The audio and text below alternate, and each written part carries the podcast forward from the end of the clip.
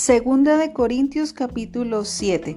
Queridos amigos, dado que tenemos estas promesas, limpiémonos de todo lo que pueda contaminar nuestro cuerpo o espíritu y procuremos alcanzar una completa santidad porque tememos a Dios.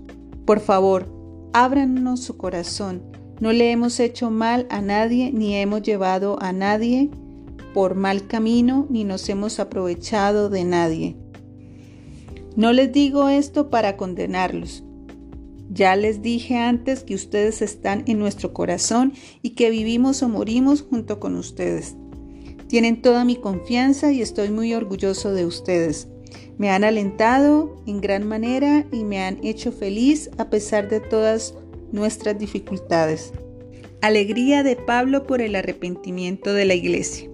Cuando llegamos a Macedonia no hubo descanso para nosotros. Enfrentamos conflictos de todos lados, con batallas por fuera y temores por dentro. Pero Dios, quien alienta a los desanimados, nos alentó con la llegada de Tito.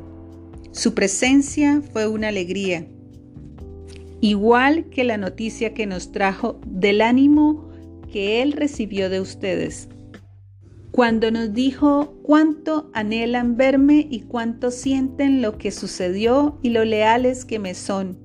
Me llené de alegría.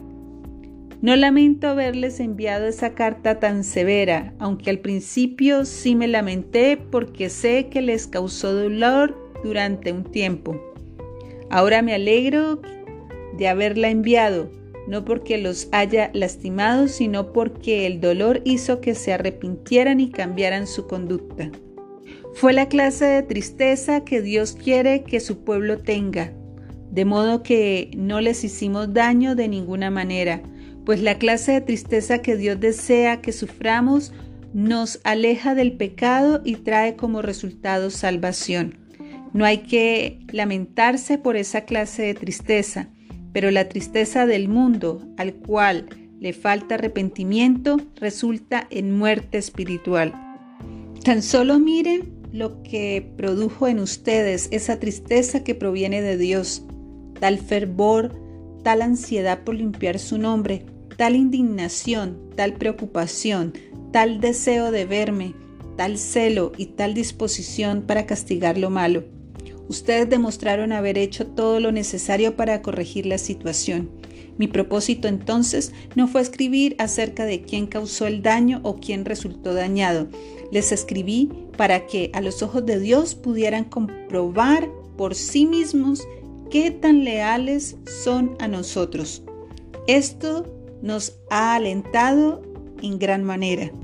Además de nuestro propio aliento, nos deleitamos particularmente al ver lo feliz que estaba Tito por la manera en que todos ustedes lo recibieron y lo tranquilizaron. Le dije lo orgulloso que estaba de ustedes y no me decepcionaron.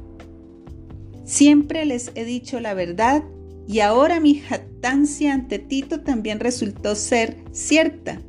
Ahora Él se preocupa por ustedes más que nunca cuando recuerda cómo todos lo obedecieron y cómo lo recibieron con tanto temor y profundo respeto.